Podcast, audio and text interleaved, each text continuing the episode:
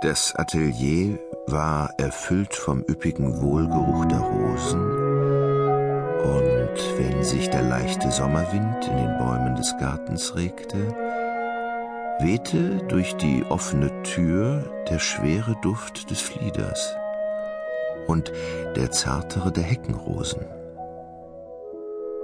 Von seinem Winkel aus konnte Lord Henry Wotton, der auf dem von Perserteppichen bedeckten Divan lag und wie üblich unzählige Zigaretten rauchte, eben noch den Schimmer der honigsüßen und honigfarbenen Blüten eines Goldregens wahrnehmen, dessen bebende Äste kaum imstande zu sein schienen, die Last einer so flammengleichen Schönheit zu tragen. In der Mitte des Raumes stand, an einer hohen Staffelei befestigt, das lebensgroße Bildnis eines jungen Mannes von ungewöhnlicher Schönheit. Und davor saß in geringer Entfernung der Künstler selbst, Basil Hallward.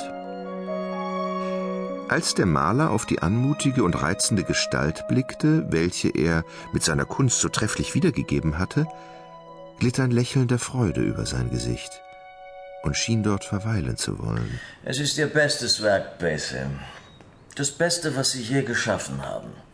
Sie müssen es unbedingt nächstes Jahr in die Grosvenor Galerie schicken. Die Akademie ist zu groß und zu vulgär.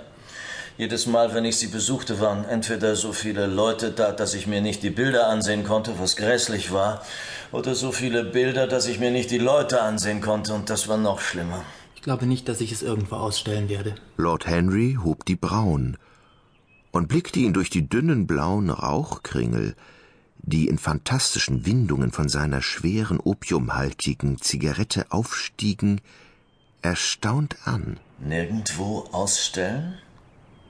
Aber warum denn nicht? Ich habe darin das Geheimnis meiner eigenen Seele kundgetan. Und wie lautet es? Basil Horwood schlenderte zu der Tür, die in den Garten führte. Die Geschichte ist einfach folgende. Vor zwei Monaten ging ich zu einer großen Gesellschaft bei Lady Brandon. Plötzlich wurde mir bewusst, dass mich jemand ansah. Ich drehte mich halb um und erblickte zum ersten Mal Dorian Gray. Als sich unsere Augen trafen, spürte ich, dass ich bleich wurde. Ein sonderbares Gefühl des Entsetzens überkam mich. Ich wusste, dass ich von Angesicht zu Angesicht einem gegenüberstand, dessen bloße Persönlichkeit so faszinierend war, dass sie, sofern ich es nur zuließ, mein ganzes Wesen